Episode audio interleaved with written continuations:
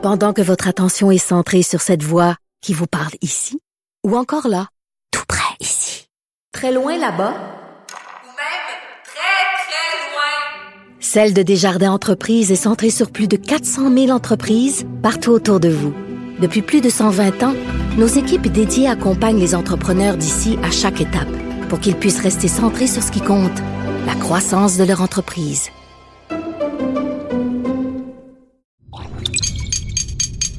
Cube Radio.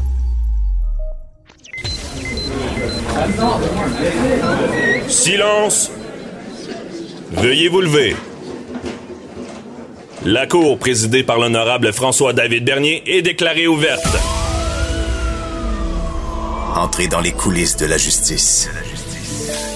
Écoutez, vous serez pas jugé. Ils appellent à la barre les acteurs de l'actualité. Oui, votre honneur.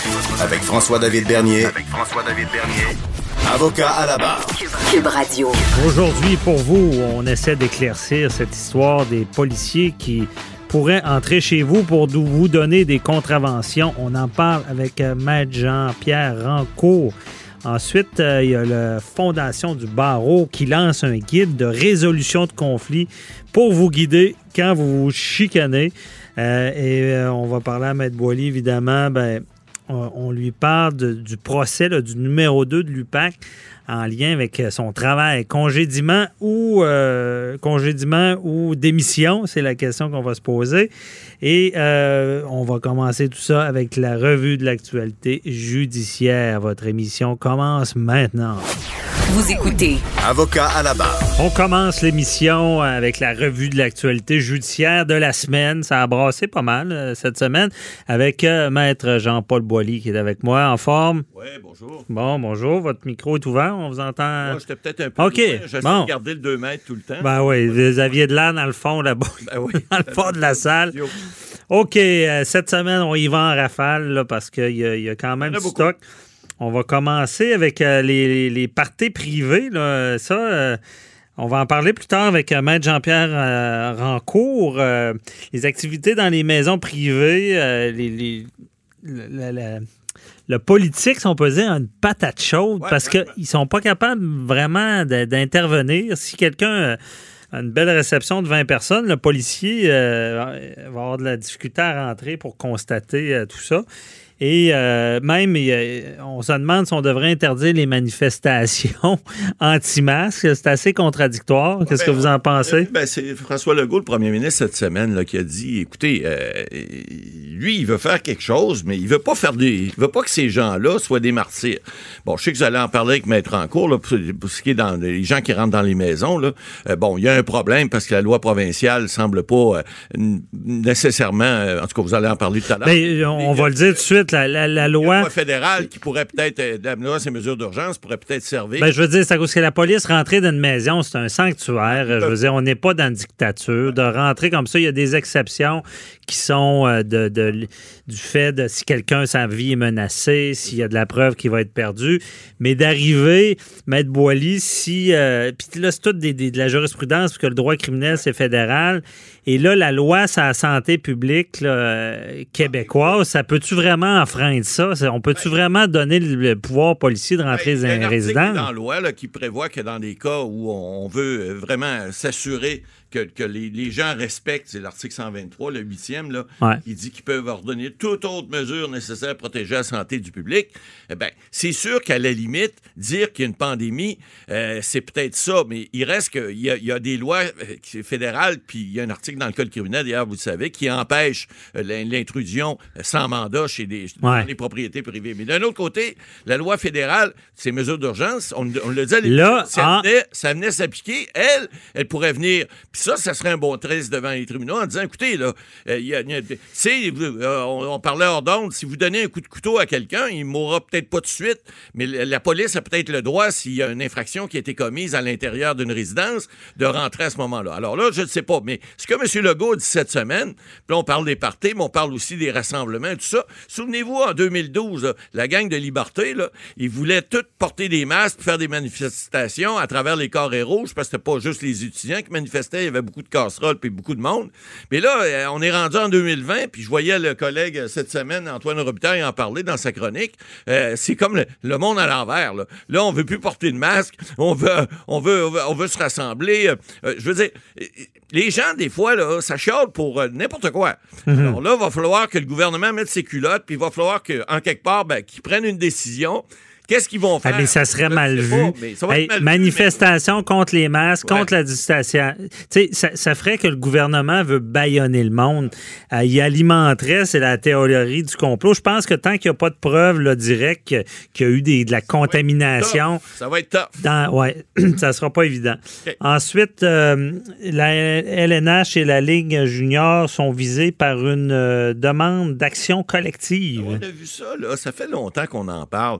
Les juniors, lorsqu'ils rentrent dans, les ligues, la Ligue canadienne, en fait, il, y a, trois ligues. vous savez, l'Ouest, euh, ici, et, l'Ontario, euh, avec les maritimes, le, Québec et les maritimes. Bon, ces trois ligues-là, la règle, c'est la suivante. C'est lorsque vous rentrez dans une ligue junior ici au Canada, vous devez vous engager à ne pas euh, aller dans une ligne professionnelle autre que le- la ligne nationale. Or, il y a un bureau d'avocats qui a pris une procédure cette semaine, une, une demande d'action collective. On l'a déjà expliqué. Il faut que ça soit autorisé d'abord et avant tout. Il y a un des joueurs ontariens, qui, qui- un ancien joueur, qui réclame là, entre 150 et 500 000 par joueur. C'est un peu beaucoup, mais quand même, il reste que ce qu'ils veulent, puis ce qu'ils disent, il, il, il allègue, en vertu de la loi canadienne sur la concurrence, la Ligue nationale peut pas se lier avec les autres ligues. Parce que vous savez qu'il y a des ligues professionnelles mineures. La Ligue américaine de hockey en est une. La, la East Coast League, qu'on appelle la E- E- ECHL, ce sont des ligues professionnelles. Vous avez le semi-pro ici également au Québec, mais où on paie les joueurs pour jouer au hockey. Et c'est des salaires. C'est pas des, des millions par année. Mais un joueur dans la Ligue américaine de hockey peut très bien faire une carrière, euh, mais ils les, ils- ils les prennent pas avant 20 ans. Or, on dit, ben, écoutez, à 18 ans, vous êtes majeur, vous, pour- vous auriez le droit, en principe, de jouer au hockey, de gagner votre vie, à compter de 18 ans et non à 20 ans. Alors, qu'on rétorque de l'autre côté, puis évidemment, il y a du pour, il y a du contre, parce qu'on on dit que euh, euh, des jeunes en bas de 20 ans, des fois, bon, devenir professionnel, entre guillemets, même si c'est pas la Ligue nationale, c'est pas, bon pour eux, parce que, bon, sont, sont mieux encadrés dans le junior, ils ont des pensions, il y a des règles plus strictes, etc. Mais des jeunes de 19 ans, ben, ils sont majeurs, 18 ans aussi. Alors, puis il y a même des joueurs de 20 ans qui sont, eux, ils auraient le droit. Mais en fait, lui, ce que ce, ce que ce bureau d'avocats-là demande, c'est de dire, écoutez, il y a eu, on- on- en vertu de la loi concurrence, on a fait, on, a, on a fait, on s'est, on s'est concilié ensemble pour faire en sorte que ces jeunes-là, en tout cas canadiens, ne puissent pas. Parce que les Européens, eux, ils peuvent. Il y a des joueurs de 18-19 ans qui jouent dans les circuits professionnels européens, puis des fois, ils viennent après jouer dans la Ligue nationale. Mais les juniors ici ne peuvent pas faire ça. Alors, on, c'est à suivre. On va, on va se tenir au courant de ça. À suivre. Celle-là est bonne. Attachez-vous bien. Attachez votre truc. Un couple poursuit pour près d'un million pour une vasectomie ratée. C'est quoi ça, Matt Boily? Ben, vasectomie ratée, ça le dit. Là, c'est, c'est, voulu se faire couper le zizi, puis ça n'a pas fonctionné. Il semble que c'est un couple de, de Quaticook, là, qui avait déjà quatre enfants. Et puis, euh, bon, ils sont allés consulter un, un- un médecin, là, un spécialiste, et, euh, et ce docteur-là, euh, l'urologue en question, euh, M. Aurait pas indiqué à- au, au- au- au monsieur, finalement, qui s'est fait couper le zoin-zoin, euh, que ça n'avait pas fonctionné. Or, il y avait déjà quatre enfants. Ils en ont eu un cinquième.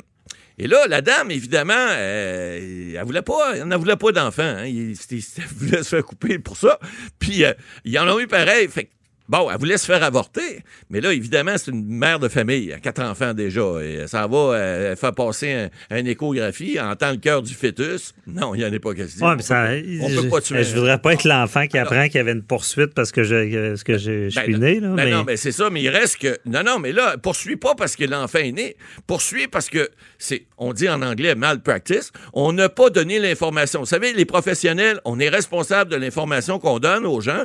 Si on donne une mauvaise information, on a des assurances responsabilités qui peuvent payer pour ça. Alors là, la poursuite, c'est un petit peu moins de millions de dollars, c'est 850 000. Je veux pas dire qu'ils vont l'obtenir, mais ils devront démontrer à ce moment-là que l'information qu'ils ont reçue, d'abord, s'ils avaient reçu cette information-là, peut-être qu'ils n'auraient pas fait l'acte, peut-être qu'ils auraient fait autrement. Il semblerait que la madame s'est fait enlever les, trompes de, de, de- de Fallop qu'on. Alors, euh, euh, par la suite, pour, pour, pour être sûr qu'elle était stérile, mais euh, qu'elle n'aurait plus d'enfant. Mais au moment où, elle, avant cette, cette, cette décision-là, ben, il n'était pas au courant. Alors là, ils poursuivent en disant, écoutez, mauvaise pratique médicale, et puis on réclame. Mhm. Un million, on c'est pas rien. Là. Ouais, 850, ça, ça, paye les, ça paye les bonnes Noël. Euh, autre nouvelle, je voulais vous en parler, à M. Boily, c'est euh, le ministre Dubé qui, euh, qui offre ses excuses à- à- publiques à la coiffeuse. Je sais pas si vous avez vu ça euh, dans les Ben, médias. en fait, ce qui est arrivé, c'est assez simple. C'est qu'il aurait dit par mégarde, cette dame-là était au courant, Ben- puis elle, elle est allée coiffer des gens. Alors, c'était une mauvaise information. Non, mais moi, je, je l'ai écouté live, comme on Ouais. dit, et moi, je me suis dit, quand j'ai entendu le ministre Dubé dire une, une coiffeuse se sachant contaminée, donc ayant eu un résultat, C'est choquant. est allée coiffer des gens. Moi, moi j'allais dire, j'allais écrire quasiment là-dessus, la coiffeuse tueuse, parce que parce que je me disais, ça, hey, ça n'a pas de sens, c'est c'est criminel de faire ça. C'est là qu'on C'est de la négligence criminelle. faut Ouais. attendre toute la preuve Ben, c'est avant ça. Là, après ça, je vois ça. il- Voilà. C'était pas le cas. Elle ne savait pas, non, on le dit. pas, madame. Et il- a passé un mauvais quart d'heure, semble-t-il, à cause de ça. ben, j'imagine. Alors, belle poursuite. Mais là, ce que je voulais- Non, pas vrai, mais il reste que c'est- je voulais vous demander, c'est quasiment, bien sûr. elle a, elle a subi un dommage. Le ministre était lui-même mal informé, puis s'est rectifié aussitôt qu'il l'a su. Il est allé sur Twitter, il est allé sur les réseaux sociaux. Bingo, monsieur, euh, chapeau, monsieur Dubé, mais il reste que faites attention la prochaine fois, parlez pas trop vite. Ouais, c'est dangereux, euh, mais en tout cas, euh, comme vous l'avez dit, elle a passé un mauvais quart d'heure. Maintenant, il y a la, la fillette martyre de, de Granby qui a, qui- ils ont obtenu que le procès ne se tienne pas à Granby, Ouais, mais à, à Trois-Rivières. Euh, parce que dans le fond, c'est- Beaucoup de monde qui sont, qui sont. Puis ça se fait, on appelle ça un changement de district, là, un changement de venue. Donc, euh, lorsqu'on pense qu'il y a un procès peut pas se dérouler d'une façon correcte parce qu'il y a trop de gens qui sont impliqués dans un district, bon, on change de district judiciaire. Ça, c'est une procédure qui est, qui est un peu spéciale, mais ça se voit de temps en temps. Ça arrive dans des cas là où c'est très médiatisé. Alors, je pense que c'est une bonne chose. Ben, non, ben, je suis pas sûr. Ben, je veux dire, en- ça a choqué le Québec au Ah, complet. Je pense que c'est un, un prog- un problème plus grand que, que, que ça. C'est le, problème de, de réussir à faire un- un- une cause tant médiatisée devant un, un jury. Tu sais, je veux dire, il n'y a personne, que ce soit à Granby ou à Trois-Rivières, je pense que ça va être la même Ah, affaire. c'est que les gens sont, sont teintés. Parce qu'on se rappelle, euh, pour être jury dans ces causes-là, c'est de pas pas avoir entendu Ah parler. c'est pas avoir une opinion, c'est bien différent. C'est ça. Euh, pas avoir entendu parler de ça, il faut que tu sois dans une grotte. Ben, exactement, parce que tout le monde, tout le monde, ça a été tellement médiatisé, on en parle encore d'ailleurs. Mais euh, il faut pas que, tu sois teinté, là, partial, disant que toi, ça n'a pas d'allure ce qui s'est passé. Mais ça, sera pas facile. En, euh, sélection des jurés à, à faire la, la différence. Ça sera pas facile. Alors, on a le temps pour une petite vite euh, dernière. Euh, Il y a un Hells Angels se fait prendre à discuter de vendre, euh, de vendre des centaines de kilogrammes de cocaïne. Ben oui, lui, euh, effectivement, c'était un monsieur qui. il était en dedans, puis je pense qu'il était très actif également, mais ce, monsieur-là aurait, semble-t-il, euh, euh, euh, été intercepté par des, conversations que la, la- Sûreté du Québec a faites. Parce que vous savez, on peut obtenir, vous allez en parler avec Maître Encourt, un mandat pour écouter des conversations téléphoniques lorsqu'on pense qu'il y a des crimes qui sont commis. Ouais. Alors, c'est ce qui s'est passé dans ce cas-là. Puis, écoutez, euh, ce que je comprends, c'est que ce monsieur-là, euh, il y avait, il y avait, euh, ben, il, il semblait avoir euh, beaucoup de bons contacts. Fait que je pense que ça va être à suivre, mais euh, ils ont fait jouer les enregistrements, puis il y a, les deux. Il a trop parlé. Merci, Matt Boily. Avocat à la barre. Avec François-David Bernier. Des avocats qui jugent l'actualité tous les matins. Vous avez vu cette semaine, bon, on voit que la, situation de la COVID augmente. les autorités euh, sanitaires sont inquiets. Le gouvernement Legault est inquiet. On se rend compte que toute la, propre, la, contamination euh, se fait par beaucoup par les parties privées. Parties privées égale, euh, bon, chez soi, avec des invités.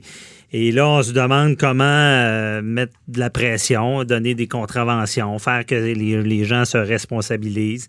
Un peu comme sur l'autoroute, euh, si on roule trop vite on sait que la police est là, on va diminuer la vitesse.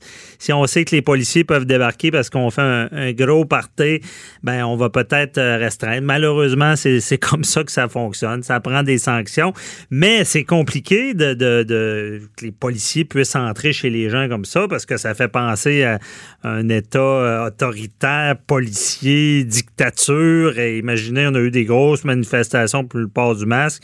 Les policiers commencent à rentrer chez- chez les gens comme ils veulent, parce que sinon, c'est pas évident de donner des contraventions euh, parce que faire la preuve de ça, il y avait des voitures devant la maison, c'était-tu vraiment cette maison-là? Ça prend des témoins qui vont dire, ben, il y avait telle, telle personne, il était au-delà du nom. Pas sûr que les, les, les- les étiquettes vont tenir la route et on voulait en savoir plus sur euh, ces mandats-là là, euh, pour rentrer chez les gens avec euh, Maître Jean-Pierre Rancourt, criminaliste. Bonjour, Maître Rancourt. Bonjour à vous. Donc, euh, un petit peu une patate chaude pour le gouvernement. Là. Euh, comment ça, les, les policiers, comment ça fonctionne là, quand ils veulent rentrer chez quelqu'un? Ben, le- normalement, la loi dit qu'on ne peut pas entrer euh, dans une résidence privée à moins d'avoir un mandat autorisé par un juge de paix. Alors, la façon de faire, c'est que le policier se présente à un juge de paix et il signe un affidavit hein, euh, sous serment où il va donner ses motifs euh, pourquoi il faudrait qu'il rentre dans la maison. Il y a un crime qui a été commis, il faut qu'il aille chercher la preuve. Alors, si un juge de paix est convaincu qu'il y a des motifs euh, raisonnables de mettre un mandat, ben, il émet un mandat de perquisition. Là, Le policier peut rentrer, le- le- la personne ne peut pas euh, s'opposer à ça. Euh, le policier va lui montrer le mandat et il va rentrer, il va pouvoir vérifier partout dans la maison euh, ce qu'il a besoin de, de voir. Ouais. Et, mais pour ça, il faut que tu aies un mandat. Si tu n'as pas de mandat, tu peux pas rentrer dans la maison. C'est un, que un peu plus complexe d'avoir un mandat là, aussi. Là.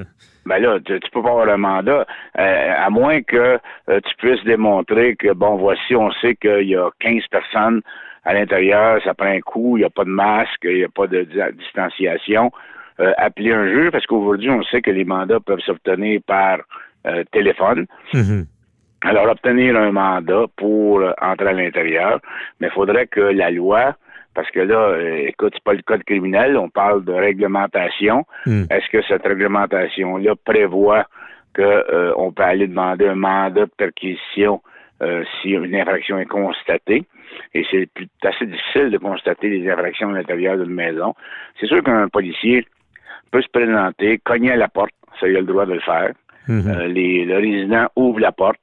Le policier n'a pas le droit d'entrer, mais il peut poser une question. Est-ce que euh, vous avez euh, un party ici? Est-ce que tout est sous contrôle? Euh, Est-ce que je peux entrer pour faire des vérifications? Le Ouais. citoyen peut dire oui. Ça, c'est comme le diable. Si tu le laisses rentrer, t'es prêt avec. là.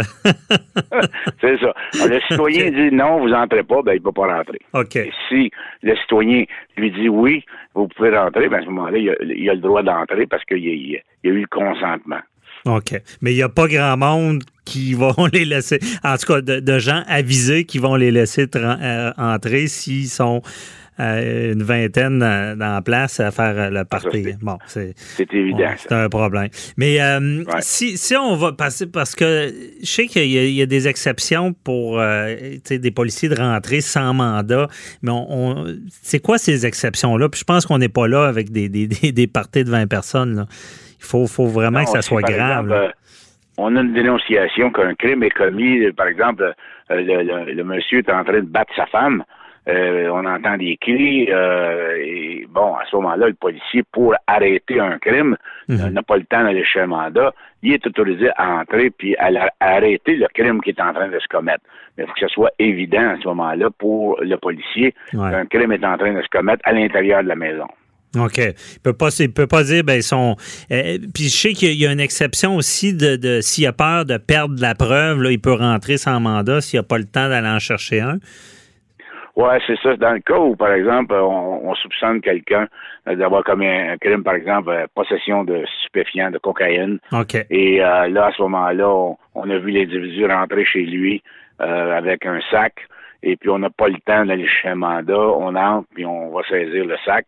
Ça peut toujours se contester par les avocats de défense, mais c'est des exceptions où, euh, pour préserver la preuve, parce que là, à ce Mhm. moment-là, si on n'entre pas immédiatement, peut-être que l'individu va flusher la Ouais. des toilettes.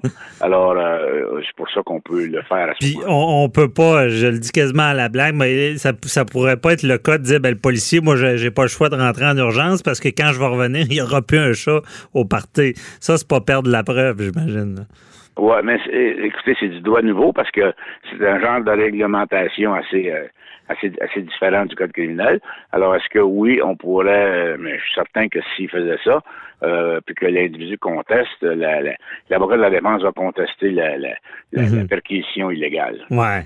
Donc, euh, on- c'est- c'est c'est com- puis à la base, j'imagine, tout ça est compliqué. Il va falloir que le gouvernement se creuse la tête pour euh, trouver une façon de faire. Tu sais, je veux dire, sur l'autoroute, euh, si, tu as un excès de vitesse, ils te donnent un ticket, puis tu n'es pas en état d'arrestation, il n'y a pas un mandat d'impliquer. Je veux dire, ça serait beaucoup trop compliqué à faire respecter. Oui, absolument. Il faudrait que le gouvernement puisse euh, euh, changer la loi. Mais là, quand on parle de policiers qui entrent dans une maison, à mon avis, ça relève plus du code criminel que des que des euh, lois statutaires. Euh, je pense pas que le gouvernement du Québec aurait autorité à, à- à, par exemple, à promulguer une loi permettant aux policiers d'entrer dans des maisons sans mandat ou aller chercher un mandat pour ce qu'on pense qui est une infraction. On n'est pas rendu là. Mhm. On n'est pas rendu là. Et, euh, mais pourquoi c'est si, euh, si règle, pas réglementé, mais c'est pour qu'un policier puisse entrer, là, je veux dire, on, on rit pas avec ça, c'est sévère. Là. Absolument, parce que, comme le disait le, le juge Lamère dans ses jugements à l'époque de la Cour suprême, euh, la, la, la, la, la- la maison, le domicile, c'est l'endroit le plus euh, important pour un citoyen. Il faut préserver ce domicile-là, cette maison-là, et c'est la place où on peut avoir euh, l'expectative de, de, de, de, de, vie privée que personne ne peut aller à, à l'encontre. Alors, euh, c'est sûr que euh, si même si le gouvernement essayait de faire des lois euh, là-dessus, euh, ça serait peut-être, en tout cas, ça serait sûrement contesté au niveau in- euh, constitutionnalité. Ben, c'est ça, sur, parce que à, quelque part, le droit criminel, puis toutes ces, ces, ces règles-là, comme vous, vous le dites bien, c'est un- comme un sanctuaire chez les, chez les personnes. C'est protégé par la charte, il y a des règles, il y a eu des décisions qui sont montées jusqu'à la jurisprudence. Est-ce que, euh, puis je vous demande pas, mettre encore un avis juridique, si je veux votre impression. On sait qu'il y a la loi provinciale sur euh, la, santé publique qui a la, section là, euh, qui, est- l'état d'urgence sanitaire, qui donne bien des pouvoirs même de, contraindre des gens dans leur déplacement. Puis tu un article qui dit qu'ils peuvent prendre toutes les mesures nécessaires là, pour, pour protéger la sécurité des personnes. Votre impression, maître en cours, ça serait-tu assez fort pour dire ben maintenant on, met un- on fait un règlement puis pour protéger le monde, ben on, on permet aux policiers d'aller constater si vous êtes plus que 10. Est-ce que ça, ça tiendrait la route d'après vous? Non. Non, Bon, c'est- clair. Non, non, non. C'est, Ouais. c'est- euh, qu'on aille, par exemple, qu'on intercepte des gens qui ne portent pas le masque, par exemple, dans une épicerie, Mhm. ou que la distanciation n'est pas euh, bon, qu'on, qu'on fasse ça, qu'on donne plus de pouvoir aux policiers, je pense qu'on peut aller jusque-là. Mais Mhm. s'il fallait qu'on aille plus loin et dire, ben, on va permettre aux policiers d'entrer sans mandat dans des maisons, euh, ça serait contesté immédiatement parce que, comme vous le dites, Mhm. sanctuaire de, de- de la- de- du citoyen, on ne peut pas aller à l'encontre de ce droit primordial. Ouais, ça serait contesté euh, euh, ouais, assez rapidement. Ouais. Tout ça, tout ça pour finir comme les photos radars, que tout tombe, toutes les contraventions tombent. Mais euh, ça. si on réfléchit ensemble là-dessus, euh, ils n'ont pas le choix de. Il faudrait qu'ils aillent par preuve indirecte. Comme est-ce que ça pourrait fonctionner? Bon, le policier se promène dans la rue. Là, il voit, mettons, euh, je sais pas, euh, 30 voitures devant une résidence. Et là, s'il y avait eu une plainte, par exemple, puis là, il, faudrait qu'ils prennent des témoignages, puis ils déposent, ils- qu'ils émettent une contravention, euh, ça pourrait tenir la route. Ça, si, si mettons, il est en cours, il y a un témoin qui dit, ben moi, j'étais à côté, j'ai vu plein de gens rentrer là. Un autre dit, ben moi aussi. Est-ce qu'on pourrait réussir à faire une preuve de dire, ben il était au-delà de- du nombre? Oui, oui, oui. On pourrait le faire par les témoignages de voisins, par exemple, ou de preuves circonstancielles. Vous Mhm. avez 15 véhicules de stationnés en avant de la, de la maison. Euh, vous voyez, les policiers voient des têtes passer dans les fenêtres là, à grandeur. Les voisins se sont plaints qu'il y avait 15-20 personnes qui sont entrées là. Ben, par cette preuve-là, vous pouvez accuser le propriétaire. OK. Bon, mais peut-être justement le, le- le policier de l'extérieur peut constater l'infraction euh, aux règles sanitaires. On a une piste de solution, Maître Ranco. On va envoyer ça au, euh, au cabinet Legault. Euh, Ouais, ça va aider. ouais, ça va aider. Parce que s'il n'y a pas de, de- de- de certaines sanctions, malheureusement, on le voit, les gens ne respectent pas. Tu sais, Je ne suis pas, je suis pas pour l'État policier, mais euh, on veut pas être confiné, on veut pas que les commerces soient fermés. Ça a créé trop de dommages. Euh, en tout cas, c'est très intéressant comme réflexion. J'espère bien qu'ils vont trouver euh, ce qu'il faut pour réussir, ou en tout cas, du moins, dans, la première, dans les premiers temps de la pandémie, je pense que les gens se raisonnaient plus. Fait qu'on on fait appel à tout le monde, de regarder, laisser faire les parties pour l'instant, euh, pour pas se retrouver dans des situations pires. Merci beaucoup, euh, Maître Rancourt. Très éclairant. Absolument. On se reparle dans un autre dossier. plaisir. Bye bye. Avocat à la barre. Avec François-David Bernier. Avec François-David Bernier. En temps de pandémie, pour ceux qui ont des litiges, on sait qu'il y a déjà des délais, il y aura des délais. Euh, il faut vraiment euh, penser, avant de poursuivre, avant de prendre des, de, prendre des actions en justice, il faut y réfléchir. Et euh, souvent, c'est important de penser à d'autres modes al- alternatifs de règlement. On le sait, hein, c'est, pas seulement la cour. Des fois, il y a d'autres moyens de, résoudre des chicanes, comme on appelle en bon québécois. Et on en parle. Il y a la Fondation du barreau du Québec qui euh, lance un nouveau guide d'information euh, pour le public, pour des modes alternatifs de règlement. Et on en parle avec euh, Maître Tamara Davis, chef de la direction du, de la Fondation du barreau du Québec, pour nous, nous expliquer tout ça. Bonjour, euh, Maître Davis. Bonjour, merci beaucoup de m'avoir à votre émission. Euh, Ah, c'est un plaisir. On aimerait en savoir plus, euh, avocat à la barre. Euh, comment ça fonctionne, ce guide-là? là? Quelqu'un qui, qui a un litige, là, il, il peut aller consulter le guide gratuitement. Et que- qu'est-ce qu'on peut dire dans ce guide-là? Ben, écoutez, le guide est disponible gratuitement sur le site de la Fondation du barreau du Québec. Euh, ça fait un peu partie de notre mission de mettre des outils à la disposition du public de façon euh, gratuite. Ce guide est un, un phare, si je peux dire, euh, une, une façon pour le citoyen d'examiner son litige d'une autre façon. Donc, un, ce guide-là permet à une personne qui vit un litige avec une autre personne, euh, soit en droit de la famille, admettons, ou un litige en, en- dans un milieu de travail ou même avec ses voisins, de regarder euh, d'autres, ce qu'on appelle des, des modes alternatifs de règlement différents. Donc, on pense à, à la négociation ou à la médiation.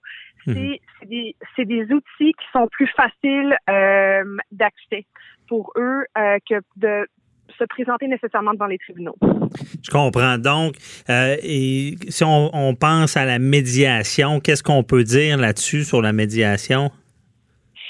Ben, écoutez, la médiation, c'est euh, un, un recours euh, auquel un citoyen peut avoir. Les avantages de la médiation, en fait, c'est que c'est un, un processus qui nous permet de maintenir la relation avec la partie adverse.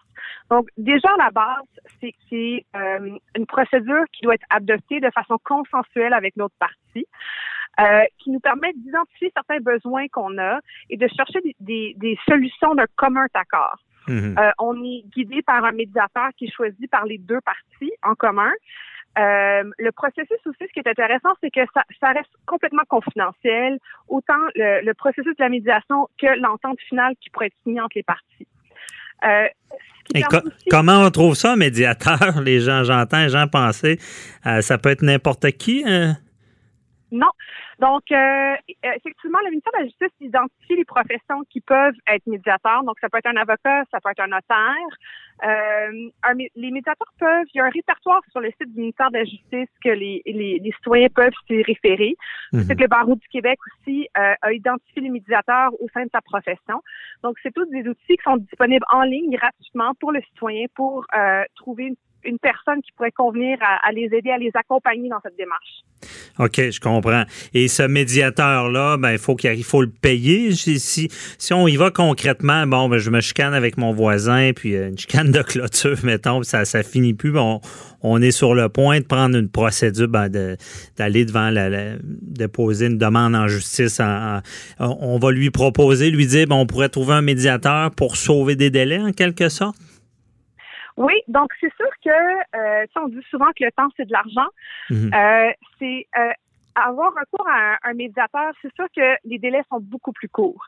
On n'a pas tous les délais judiciaires qu'on a euh, dans les tribunaux civils. Mhm. Donc, effectivement, euh, ça fait partie de un des avantages. Par la suite, euh, au niveau des coûts, comme vous, avez, vous, vous en avez parlé, c'est sûr que le tarif horaire pour un médiateur en matière civile peut varier d'une personne à l'autre, mais euh, on s'entend que comme les délais sont plus courts, on peut s'attendre à ce que ça coûte considérablement moins cher euh, à, à, à moyen terme. Mhm, OK.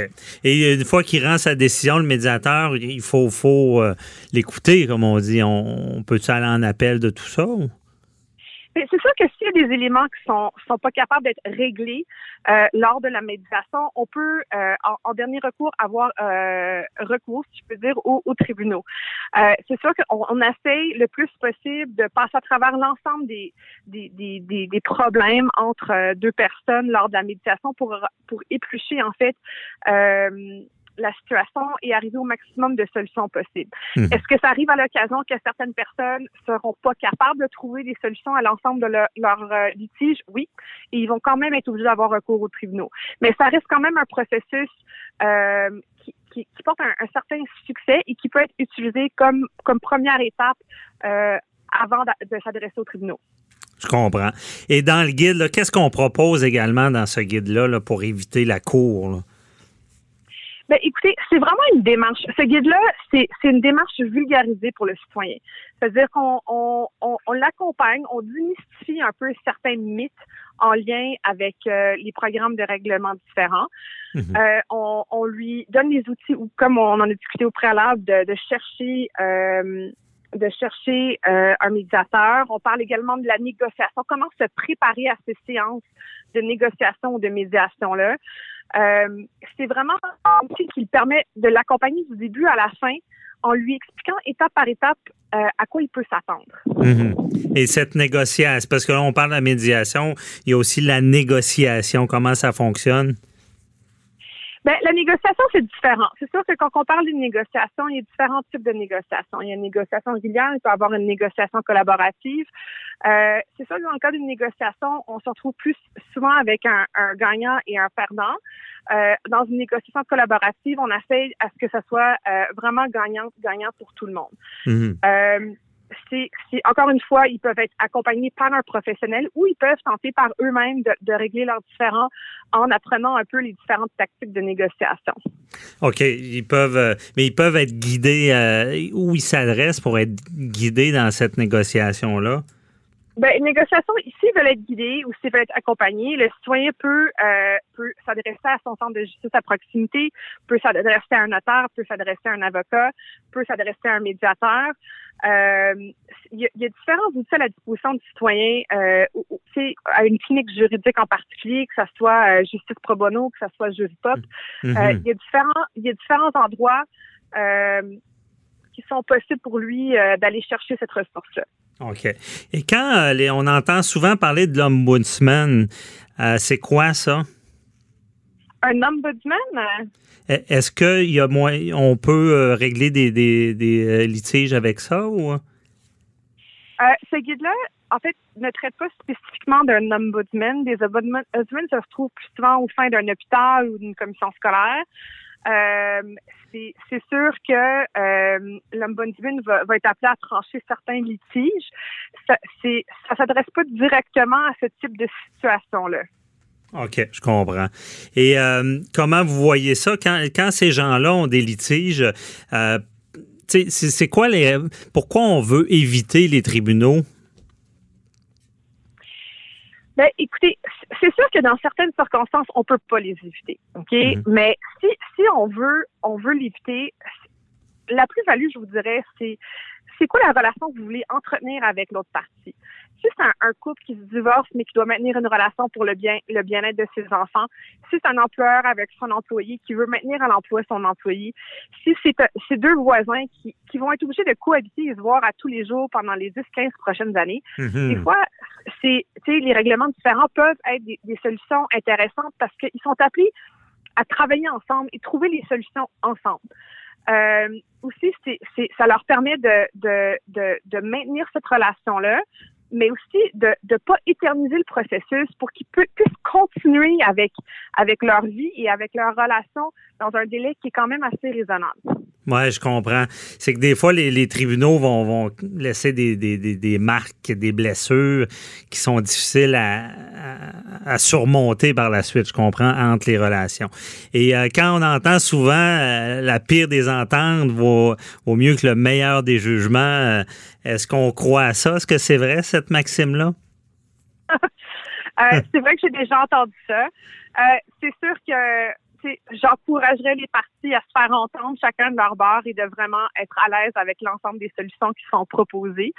Euh, mais c'est sûr que si, si on est chacun à la base des solutions proposées, c'est sûr que ça va être meilleur qu'un jugement qui nous est imposé par une tierce partie Mhm. qui, qui, qui ne vit pas avec nous sur une base quotidienne. Ouais.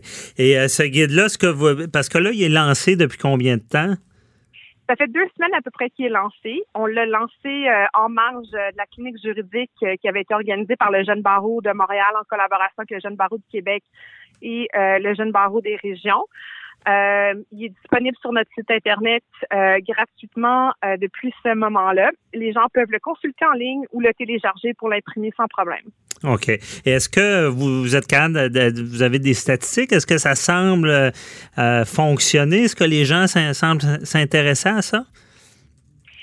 Euh, écoutez, c'est- sûr que je, vous rappelle que depuis 2016, euh, l'ensemble de la communauté juridique a l'obligation de considérer les règlements différents comme comme moyen pour régler un litige. Mhm. Euh, on n'a pas euh, de on n'a pas de, de statistiques en ce moment qui nous permettent de, de- de définir euh, clairement la, le taux d'utilisation.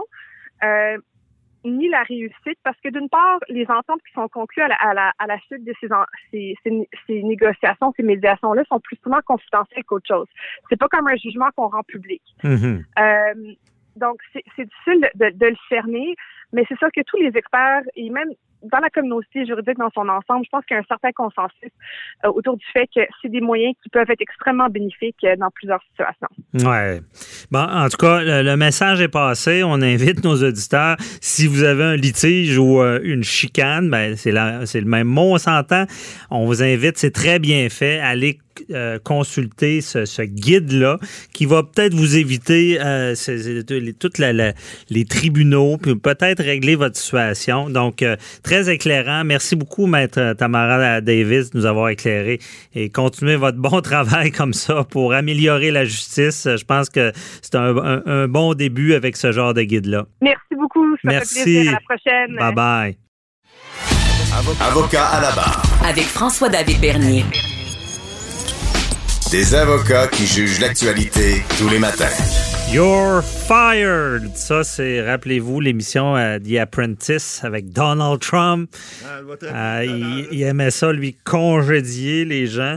Et là, on parle de congédiement ou démission. Euh, je suis avec Ahmed Boily, toujours présent. Euh, donc, euh, on- c'est le procès de l'ancien numéro 2 de l'UPAC, Marcel Forget, euh, qui a commencé cette semaine et on a eu droit à plusieurs témoignages percutants. Euh, comment ça va se terminer? C'est quoi les enjeux, tout ça? Tu sais, quand on entend congédiement déguisé, Matt Boily, qu'est-ce qui se passe dans ce procès-là? Un petit peu, là, parce que c'est des médias pas mal tous les jours cette semaine. Ouais. Euh, c'est m- monsieur, comme vous avez dit, monsieur Forgel, qui est l'ancien numéro 2 de l'UPAC. Et puis là, ben, ce qui est intéressant en droit dans ce dossier-là, d'abord, ben, ce qui est intéressant, c'est qu'il poursuit le gouvernement pour 2 millions de dollars. Pourquoi? Parce qu'il s'est fait Ben, congédier. Lui, il dit, écoutez, euh, vous l'avez dit là, euh, en entrée de jeu, euh, il y, a- y le proverbe qui- en droit, on dit Don't fire me, I quit. hein, ne, me, ne me congédiez pas, je vais démissionner. Ouais. Et ça, en jurisprudence, au Canada et au Québec, on sait que euh, c'est euh, c'est quelque chose qui, euh, qui a été traité par nos tribunaux de la même façon qu'un congédiement. Et- Mais un congédiement peut être légal. C'est pas toujours illégal, un congédiement. Il faut des motifs pour mettre quelqu'un dehors. Or, ce que j'ai vu cette semaine, on a vu plusieurs dé- déclarations et l'avocat qui est Maître Rochefort, là, qui est un avocat spécialisé en droit du travail, euh, il- il- il- je pense qu'il a posé bonne question, même s'il y a eu beaucoup, beaucoup d'objections, ce que j'ai vu par les avocats du gouvernement là-dedans. Mais euh, il pose des questions. D'abord, l'ancien numéro un, Robert Lafrenière, Ben, c'est des témoins vedettes parce que lui, euh, depuis tout ce qui s'est passé avec Lupan, Ben, Lupac, lui, il a Normando, on ne l'avait pas entendu. en- Ouais. euh, Souvenez-vous, en 2018. Et puis, euh, il, a, écoutez, il disait, ben, j'ai 65 ans, je, je- je- je voulais prendre ma retraite. Je voulais, tu sais, tout ça a donné drôle. Dans le fond, dans ce procès-là, il a expliqué pourquoi il est parti. Ouais, ben, il a expliqué un peu, ben, il l'a pas dit vraiment, mais il l'a dit un peu ce bout des lèvres, il a surtout parlé de son ancien numéro 2, puis il a dit, écoutez, euh, j'ai- son avocat, l'avocat de M. Forgest, a essayé de dire, de lui faire dire qu'il avait, il avait pas démissionné, mais il était parti pour des raisons politiques. Or, monsieur, euh, monsieur euh, Lafrenière est venu témoigner. Il dit, non, non, non, il dit, moi, il dit... euh, je je l'ai pas forcé. Je lui ai dit juste si tu démissionnes pas, on va te tasser. Hey, c'est un petit peu, euh, c'est un petit peu, c'est un petit peu euh, pe- euh, tendancieux tant qu'à moi. Ça vient dire, garde, euh, euh, ne, ne me congédie pas, je vais démissionner. C'est pareil, il n'y a pas beaucoup de différence. Maintenant, Ben, c'est- un congédiement. Ben, ben, c'en est un, oui. tu dis, regarde, si tu pars pas, je te, je te- congédie. Là. Le ministre Martin Coiteux, cette semaine, a même rajouté. Parce que lui est venu dans la boîte à- aux témoins, puis là, il est venu dire, puis de façon solennelle, écoutez, j'avais pas le choix. Il semblerait que ce monsieur-là, Forget, avait d'autres activités qui n'étaient pas des activités illégales, mais qui auraient peut-être, en tout cas, semble-t-il, il y avait apparence qu'il avait peut-être fait bénéficier de certaines entreprises, de certains contrats avec la police, puis que là, il disait, ben là, tu peux pas être à l'UPAC, tu peux pas être là. Bon, si c'est le cas, s'il y avait des motifs suffisants pour le congédier, ben à ce moment-là, il aurait dû le faire. Mais si on dit, si tu démissionnes pas, on va te congédier, ça peut être un congédiement illégal, et à ce moment-là, la réclamation de 2 millions peut valoir. Maintenant, il y a tout le processus qu'on devra voir, parce que, et, là, le, monsieur, l'ancien ministre Coiteux, là, qui est pas bête, il est venu dire, moi, euh, euh, il y a des gens de mon cabinet qui ont, il aurait, semble-t-il, son chef de cabinet lui aurait fait passer un message. Il dit, euh, il dit, euh, écoute, dis-lui que, passe-lui le message qu'on le largue de toute façon s'il ne quitte pas lui-même. C'est le chef de cabinet ou c'est le responsable des coms du cabinet du ministre qui dit ça.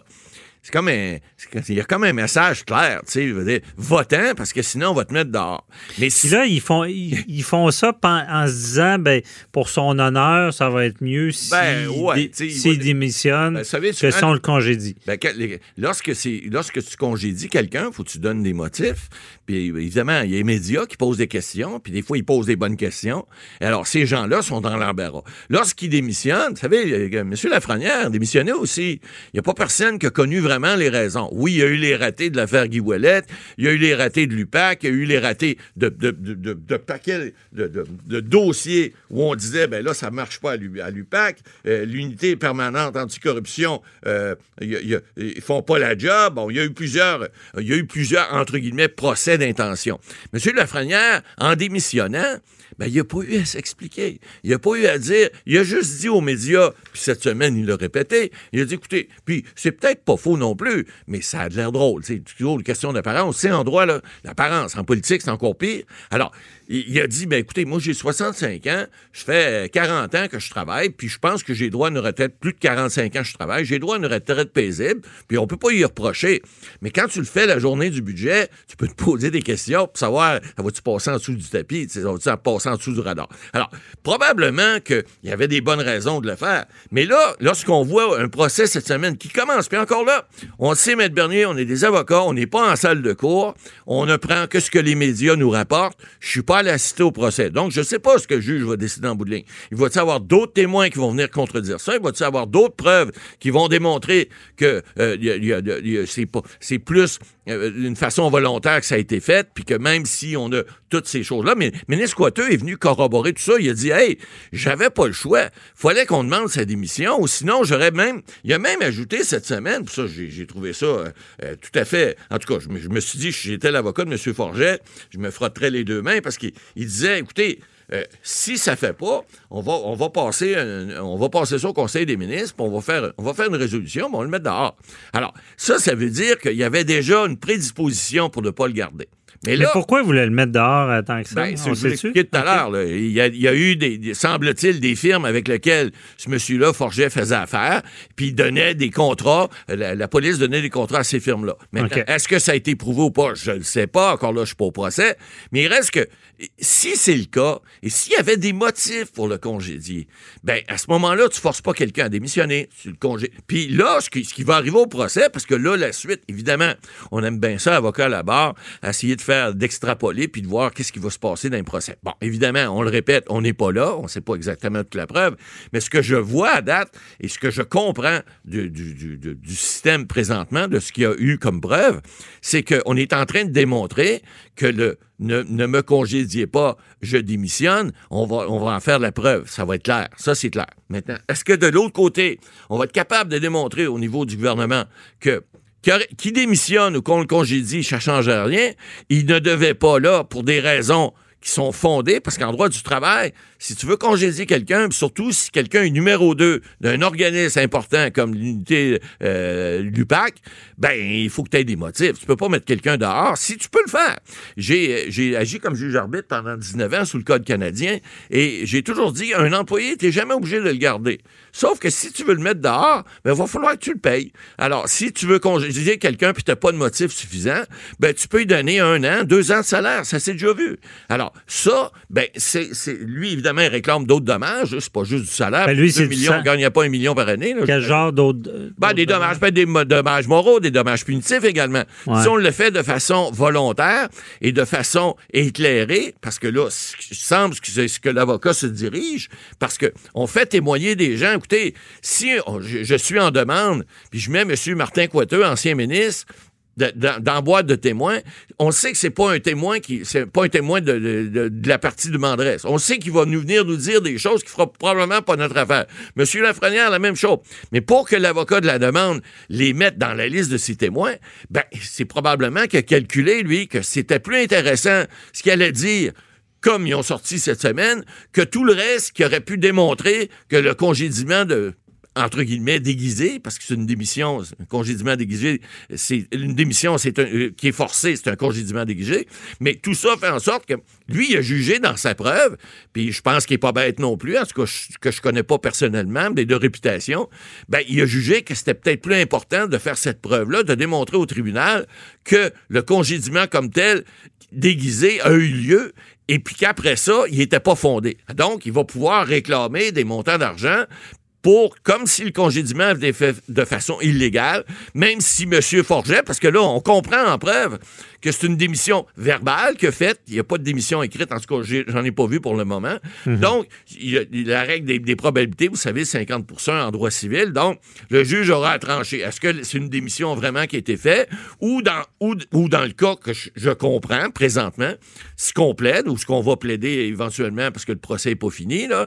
On est juste en première semaine, mais il reste que, parce que là, il va falloir prouver le dommage. Parce qu'une fois qu'on a prouvé qu'on a été congédié illégalement, que la démission a été forcée, ben là, il y a toute l'autre partie. Il faut prouver le dommage. Bon, le dommage, qui est le dommage pécunier, Alors, la perte de salaire, la perte euh, de, de, de, de- de réputation, c'est important aussi également. Parce que si t'es numéro 2 de l'UPAC, puis tu démissionnes, puis que t'arrives chez un autre employeur, puis toc, toc, toc, tu dis, excusez, je voudrais travailler, je sais pas, dans une compagnie de sécurité. Qu'est-ce que tu faisais avant? Ben, j'étais numéro 2 à l'UPAC. Ah, ton contrat t'est terminé? Non, non, j'ai démissionné. Euh, démissionné pourquoi? Ben, j'ai dit, bah, ça me tentait, tu sais, je- mais vous avez pas pris votre retraite, monsieur? Non, non, j'avais juste 45, 50 ans, j'étais encore bon, c'est pour ça que je viens vous voir. Mais, euh, alors, ça pose des questions, ça crée des problèmes, et ça, ça crée des dommages.